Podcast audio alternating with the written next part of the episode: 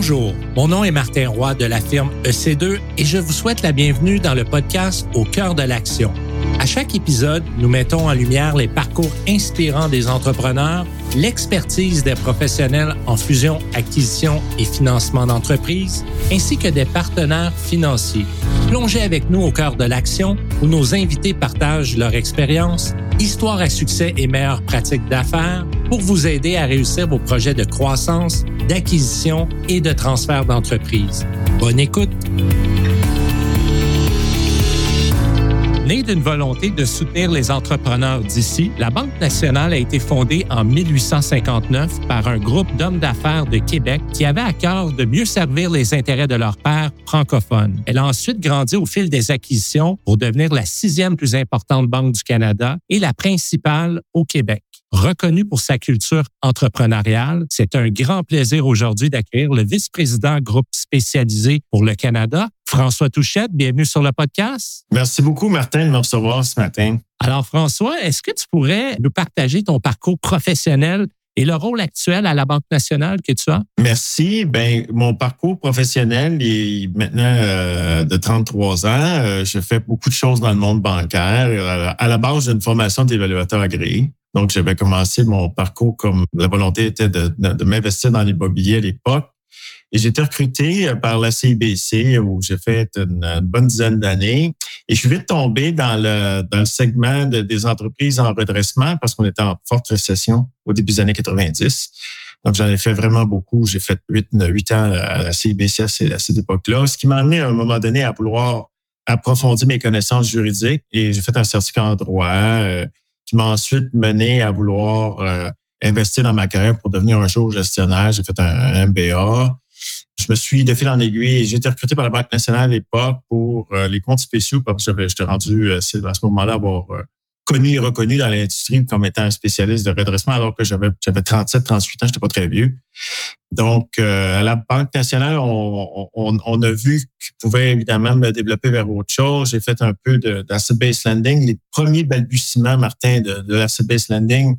J'ai piloté ça à la Banque nationale en 2000 et euh, on a c'était à l'ancienne évidemment avec des fax, c'était il y avait aucune plateforme à cette époque-là. Et donc, c'est, ça, a été, ça a été une belle épisode. Euh, recruté ensuite par le, pour faire du financement de grande entreprise. Je caressais un jour faire du financement de grande entreprise. J'ai été recruté par la Banque de Montréal euh, dans le, dans le groupe de financement, euh, on appelle là-bas le financement des grandes entreprises, corporate finance. J'ai eu, j'ai eu des années fabuleuses là-bas, Martin. C'était belle fun. J'ai beaucoup appris. Euh, j'ai étendu encore mon, mon bagage. Et la banque aussi rendu, rendu à ce moment-là, au bout de, au bout de quelques années, de belles transactions derrière moi. J'ai été euh, j'ai été nommé euh, responsable secteur entreprise pour tout l'ouest du Québec. Donc, c'était à peu près 70, 70 directeurs de compte, 6 euh, unités d'affaires commerciales. C'était gros. C'est à l'époque où on s'est connus, d'ailleurs, Martin, si tu te rappelles. Ben oui. Et donc, ensuite, ben, j'ai fait quelques années à la banque privée BMO. Ça aussi, c'est un segment d'affaires que je connaissais pas, que j'ai découvert extraordinaire, forte croissance. C'est encore le cas aujourd'hui. Et en 2016, ben, j'ai eu un appel de la Banque nationale pour que je revienne à la maison en Guinée pour euh, me joindre. Et j'ai piloté pour tout le Canada le financement des grandes entreprises, ce qu'on appelle les comptes nationaux à la Banque nationale. Et tout récemment, là, je dirais depuis le retour euh, de la pandémie, on m'a nommé responsable du segment euh, gros spécialisé à la banque. J'expliquerai peut-être tantôt un petit peu tout ce que ça veut dire. Parfait. Ben, merci François d'avoir accepté euh, l'invitation. Justement, euh, si on parlait un peu de, l'offre actuelle de la Banque nationale pour les entrepreneurs et, quels sont les plans pour les, les années à venir afin de renforcer le soutien. Ouais. En fait, euh, la Banque nationale est euh, dans, l'œil dans l'œil du grand public et dans l'œil des médias. Évidemment, c'est du placement de marque, c'est souvent des publicités qui touchent le service bancaire aux particuliers et, le segment souvent du tennis, c'est le support de la banque envers le, tennis. Donc, le placement de marque est, est rarement fait autour du secteur entreprise alors qu'on est un acteur dominant de marché. On est connu et reconnu comme étant la banque des entrepreneurs et on a des parts de marché importantes, euh, bien fiers de ça. La banque offre différents segments. Flex Affaires, ce qu'on appelle Flex Affaires, c'est le service bancaire au, ensemble d'appels et en ligne. Donc, c'est beaucoup la PME qui est desservie par le segment Flex Affaires chez nous. C'est un secteur entreprise commerciale qui, service aux entreprises, comme on dit souvent, et qui est très large, en particulier dans la province de Québec, qui, où est notre marché primaire important, qui est géographiquement extrêmement bien distribué, des gens super compétents. Et on a le segment groupe spécialisé. Le groupe spécialisé, bon, c'est en partie ce que je pilote. On est, on est nombreux à piloter le groupe segment, groupe spécialisé. Dans mon cas, je suis responsable de l'agroalimentaire pour tout le Canada. Je suis responsable de la facturage à la banque, qui est une, un segment d'affaires qui a une trentaine d'années maintenant à la banque. On a, on est, je suis responsable aussi de tout ce qui est financement structuré, donc les financements complexes d'entreprises et de relève d'entreprise. C'est sous mes équipes que ça se fait. Donc, les groupes spécialisés, c'est plus large que ça. Il y a des segments que je ne pilote pas, entre autres, euh, ce qu'on appelle les industries créatives, qui est le financement cinéma, télévision, producteurs, euh, télé, tout ça. C'est un très gros segment dans lequel la banque est un acteur dominant de marché, effectivement. Les groupes spécialisés, c'est pour simplifier, c'est des endroits où secteur aux entreprises où la Banque nationale a des masses critiques pour dédier des équipes au segment. Donc, c'est là, c'est là que sont nés les groupes spécialisés. C'est vraiment de pouvoir monter des équipes qui ne font que ça et qui ont une conversation qui est beaucoup plus riche et beaucoup plus pertinente pour les entrepreneurs qui sont dans le segment concerné. On a, puis là, je change de, je reviens à mes anciennes amours qui sont les comptes nationaux. Les, comptes nationaux, c'est un segment de grandes entreprises privées. Encore là, on a une, stratégie nationale avec les comptes nationaux. Donc, c'est un le portefeuille du Québec est important. Beaucoup, beaucoup d'investisseurs financiers euh, qui sont dans ce segment-là, de, beaucoup d'entreprises qui ont des financements euh, adossés sur les, flux monétaires, le cash lending, comme on l'appelle euh, souvent. Donc, beaucoup, beaucoup de comptes nationaux sont dans ce segment-là. Beaucoup de financial sponsors, pour, pour si tu me permets l'expression anglophone. Et ensuite, ben, finalement, tu as la, la financière Banque nationale au niveau de la grande entreprise dette senior on parle d'entreprises de grande capitalisation, d'entreprises publiques. Il y a un segment de dette senior à la financière Banque nationale qui est très important. Des grands, grands syndicats bancaires qui sont, à ce niveau-là. Donc, les comptes nationaux et la financière Banque nationale se partagent la grande entreprise, mais la financière, évidemment, d'entreprises encore plus grandes que les comptes nationaux. Voilà, c'est un peu le segment qu'on couvre. et on couvre, on, on ratisse évidemment très large la Banque nationale aussi, dans l'entreprise. Et donc, on est, on est vraiment de plus en plus euh, nationaux dans notre approche de marché. L'avenir de la banque est beaucoup en expansion hors Québec. On est une banque euh, régionale à la base de Banque nationale. On est une banque qui a euh, des parts de marché importantes, mais l'avenir de la banque euh, est, hors Québec, principalement en Ontario, dans l'Ouest, et en partie dans les maritimes où on a une base historique, en particulier au Nouveau-Brunswick.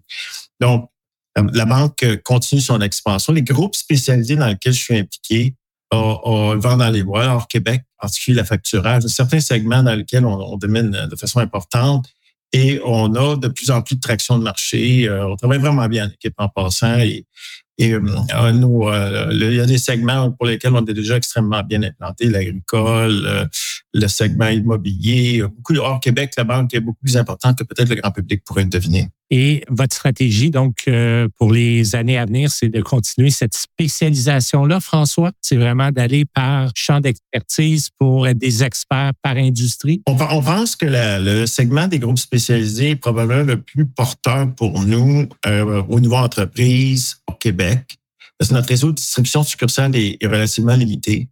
Donc, la façon d'aborder le marché pour nous hors Québec, c'est d'arriver là-bas avec des gens extrêmement compétents dans les segments. Et donc, le, fait d'avoir un réseau de distribution limité a beaucoup moins d'importance à ce moment-là pour l'entrepreneur. Son intérêt est beaucoup plus de parler à quelqu'un qui connaît son industrie, connaît le segment, connaît les particularités du financement du segment. Et pour ce qui est d'avoir un, une correspondance bancaire avec une, institution financière locale, puis faire des virements, ça se, fait très, très bien. Mais à ce moment-là, l'important pour l'entrepreneur, c'est d'avoir un expert devant, devant lui ou elle. François, tu mentionnes l'entrepreneur. J'aimerais ça qu'on parle des, principaux défis que tu observes justement actuellement pour les entreprises et en quoi euh, ton rôle de banquier est-il crucial pour leur réussite? Les entrepreneurs, euh, ce que je remarque à travers les années, euh, ils ont ce qui est crucial pour eux, c'est d'améliorer, je dirais, en général, leur communication orale et, écrite.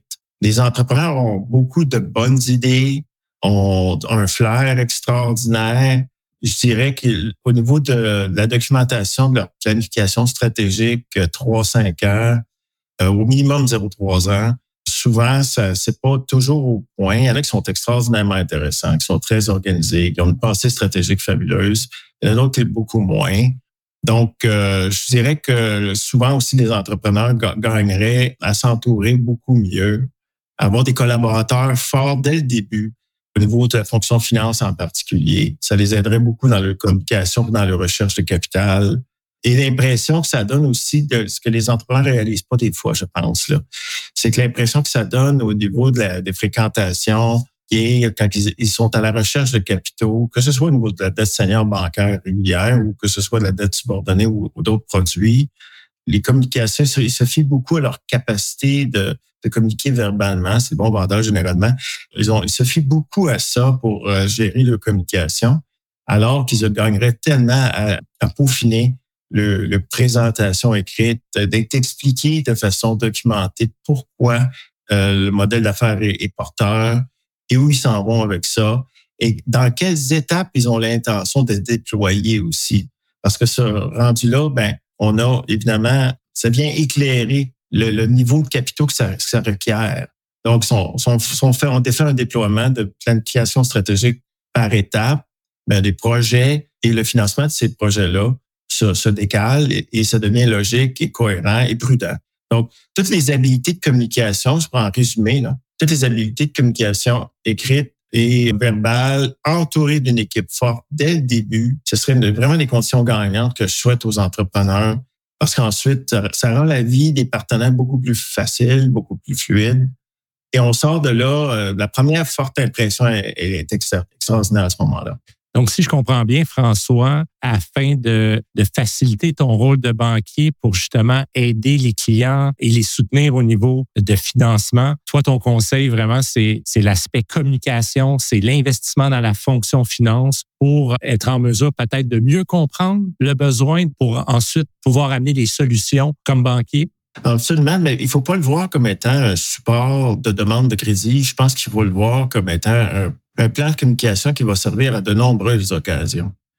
Euh, que ce soit pour des prêteurs subordonnés, que ce soit pour du placement privé minoritaire, c'est un support de documentation et ça oblige un petit peu l'entrepreneur à avoir une pensée claire, de montrer que sa, pensée stratégique est pas, euh, elle est pas intuitive, elle est architecturée, elle est claire, elle est, elle est surtout en fonction de différentes grandes étapes dans la vie de l'entreprise et qui investit aux bons endroits avec des bons collaborateurs. Ce qui est important aussi pour, je pense, pour les banquiers et tous les partenaires dans l'écosystème de l'entreprise, c'est qu'on sent que l'entreprise et son entrepreneur ou les entrepreneurs ont un soutien de mentorat ou de, de père PAIRS qui est très fort.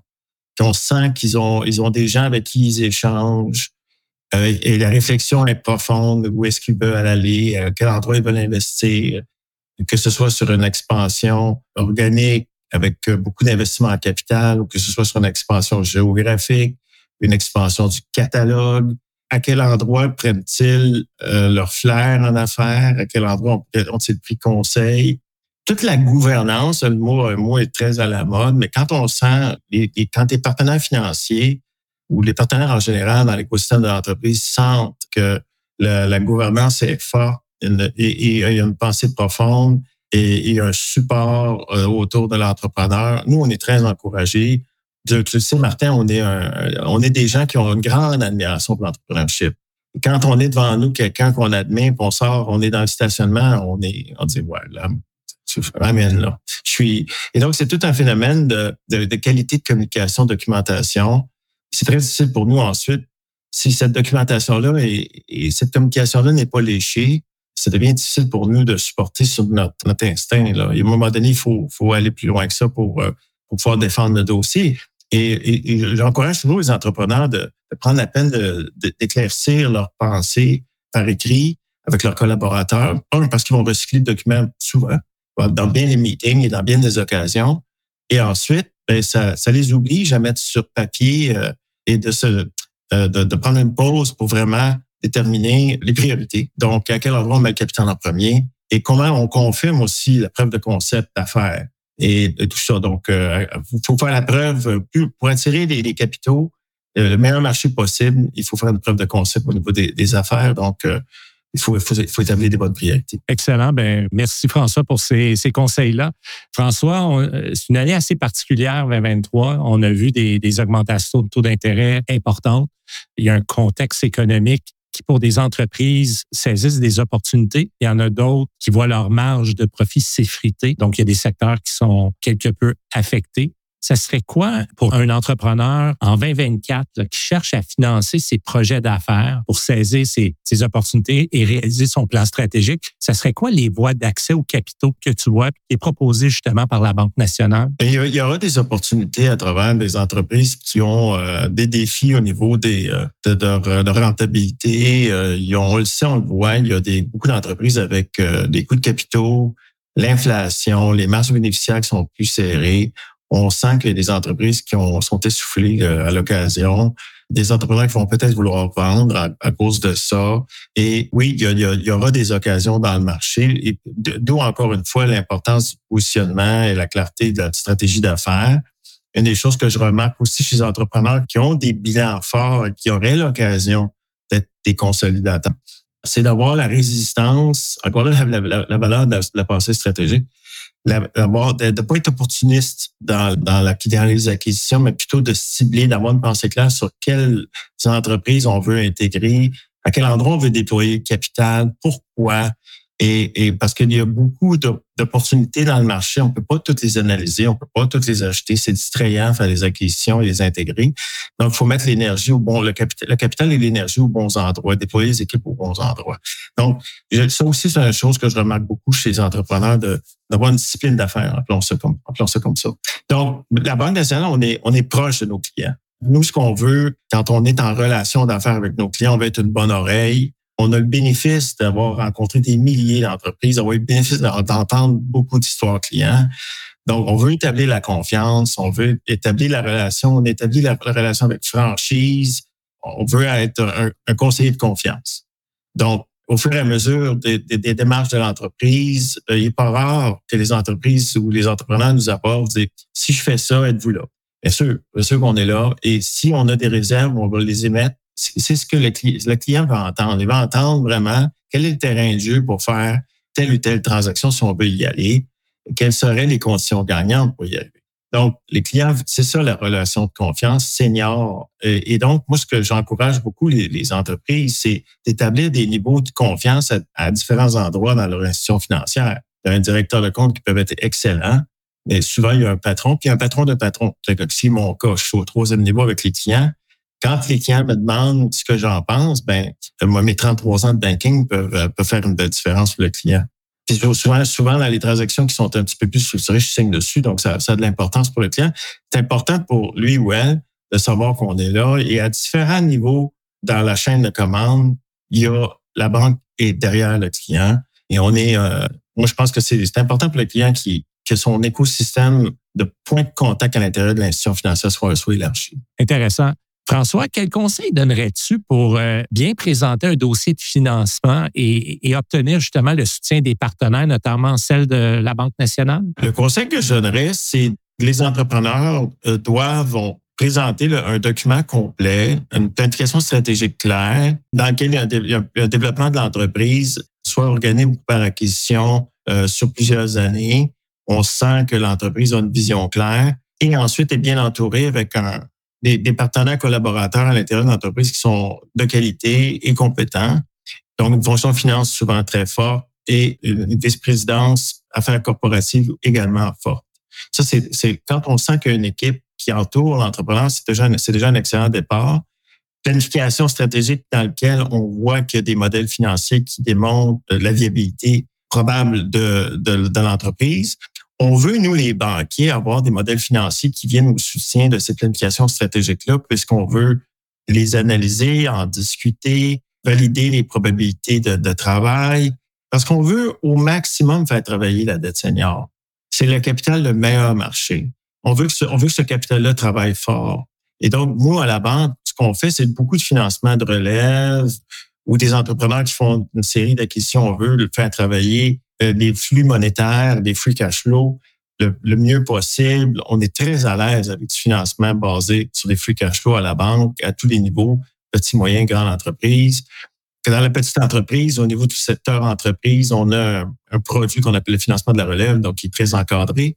Mais dans les, dans les groupes spécialisés comptes nationaux, c'est beaucoup plus des, des, des banquiers plus seniors qui font l'analyse de façon particulière du dossier.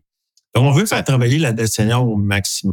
Ensuite, ben, quand on émet des limitations de où est-ce qu'on peut aller, ben là, il faut ouvrir les conversations à du financement plus large. À ce moment-là, peut-être la dette subordonnée, faire intervenir des partenaires, la BDC, le Fonds de solidarité, Caisse dépôt, etc.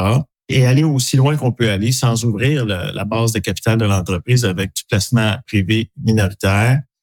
Euh, si on peut l'éviter, on le fait parce que c'est du capital qui coûte plus cher. Et donc, mais ça peut en même temps, tu le sais, à l'occasion, avoir un placement privé minoritaire dans un bilan, ça peut donner des ailes, ça augmente le niveau de gouvernance, ça élargit les conversations, ça apporte une valeur ajoutée, ça force le dirigeant aussi à apporter beaucoup plus de discipline dans un comité d'investissement. Donc, le niveau de gouvernance s'élève avec, avec des partenaires externes et c'est vrai aussi pour la dette subordonnée. Mais l'objectif principal, c'est de faire travailler la dette bancaire et la faire travailler le plus fort possible, compte tenu de son, son coût de capital qui est, qui, est, beaucoup plus bas. François, on est rendu où aujourd'hui dans les, dans les conditions? Les conditions ont pas mal évolué. Puis est un expert justement en financement structuré, là, ça fait plus de 30 ans.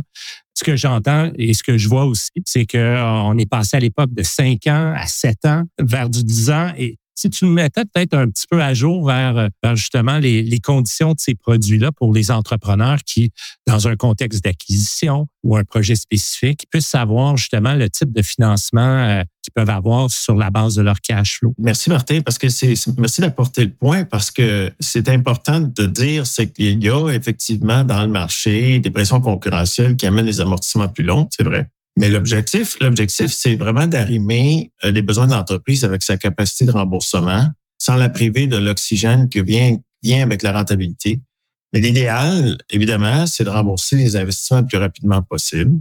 Donc, on regarde deux ratios principaux, ce qu'on appelle souvent la, dette, le debt to cap, qui est un ratio qui est, regardé passablement, en particulier par nos autorités de crédit, et, qui ont, on transforme à l'occasion comme comme condition de financement, pas toujours, mais on le regarde dans tous les dossiers de crédit quand même, c'est le fameux pourcentage de dette sur le bilan total. Donc, quel est le pourcentage du bilan qui est financé par la dette? Pas juste la dette bancaire, mais toutes les formes de dette. Donc, c'est rarement au nord de, 65% euh, Martin. Ce qui est le plus important d'entre tous, c'est le service de la dette. Donc, on parle de la couverture des charges fixes, qui est un ratio très classique dans lequel on, regarde le service de la dette de l'entreprise et, en, tenant compte de ses besoins de réinvestissement en, capitaux sur euh, des immobilisations notamment, des distributions, les entreprises qui se permettent des distributions, qui sont capables de le faire, on en, tient compte dans ce ratio-là.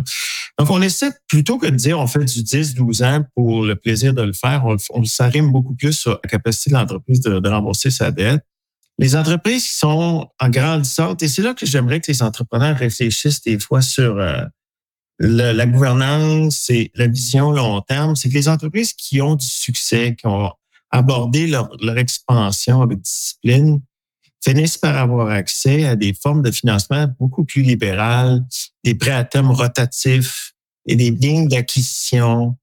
Donc, ils ont des formes de financement beaucoup plus agiles. Ils sont ils, ont accès à des capitaux sans nécessairement parler à la banque parce qu'ils ont déjà des lignes ouvertes pour faire des acquisitions. C'est un niveau de maturité d'entreprise, c'est le niveau de maturité d'entreprise et de performance d'entreprise qui leur donne des ailes et donc ils tombent dans un mode accélération puisque ils ont accès à des lignes déjà préapprouvées pour faire des acquisitions. Donc évidemment, là, je parle d'entreprises beaucoup plus matures, qui ont une feuille de route prouvée, une rentabilité également prouvée, une base de capital plus grande, mais ça, c'est, c'est, pas du jour au lendemain qu'on en arrive là, mais c'est avec discipline.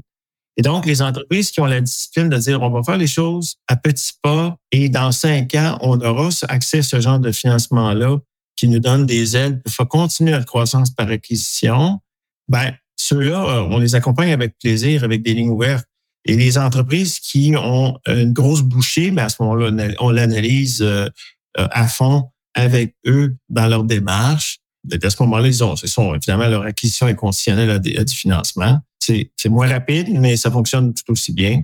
Mais d'être agile, d'être, euh, d'avoir des lignes ouvertes quand tu fais des acquisitions, tu. C'est quelque chose, Martin, c'est, ça négocie bien. On va, on dit souvent, ça négocie très bien. quand on est, euh, on n'a pas besoin de parler au banquier pour aller plus loin. C'est vraiment intéressant ce que tu nous partages, euh, François. Puis j'aurais une question pour toi, pour nos auditeurs justement, qui ont cette discipline, qui ont bâti des belles entreprises. C'est à partir de quel niveau qu'on peut espérer justement accéder à ces à ces outils-là que tu nous partages? Est-ce que c'est quand on atteint, par exemple, un chiffre d'affaires de 100 millions? Si tu nous partageais peut-être juste quelques critères pour, pour se donner un objectif en 2024? C'est un bon point, c'est un bon point que tu amènes, ça donner une ligne d'eau euh, aux auditeurs. Écoute, je dirais quelqu'un qui les entreprises qui ont sur une base consolidée des les flux monétaires des EBITDA au, nord de 400 millions peuvent espérer avoir euh, des lignes ouvertes de ce style-là, ouais. Parce que ce qu'on remarque comme banquier, euh, c'est que les EBITDA au sud de, 4 millions, c'est volatile. Euh, c'est difficile pour nous, les banquiers, de, de faire des lignes ouvertes euh, commises sur des EBITDA qui, qui peuvent vivre des hauts et des bas de marché et de réalité de, de, de coût des marchandises vendues, etc., de change, de taux de change, etc. Donc, les entreprises qui ont des hauts et des bas, avec des EBITDA au nord de 4-5 millions, sont beaucoup plus stables. Si tu me permets l'expression en anglais, euh, l'expression que j'utilise beaucoup à l'intérieur de la banque, c'est le stay power. Le stay power d'un bilan d'une entreprise qui est au nord de 5 millions d'EBITDA beaucoup plus grand qu'une entreprise qui est au sud de 5 millions. Pour moi, ça devient un raisonnement complètement différent en termes de financement structuré. Je suis beaucoup plus libéral dans ma tête sur une entreprise qui a un EBITDA plus, plus fort, au, nord de 5. Qu'est-ce que le stay power est là? Excellent. Eh, merci beaucoup, euh, François, d'avoir répondu à cette question-là.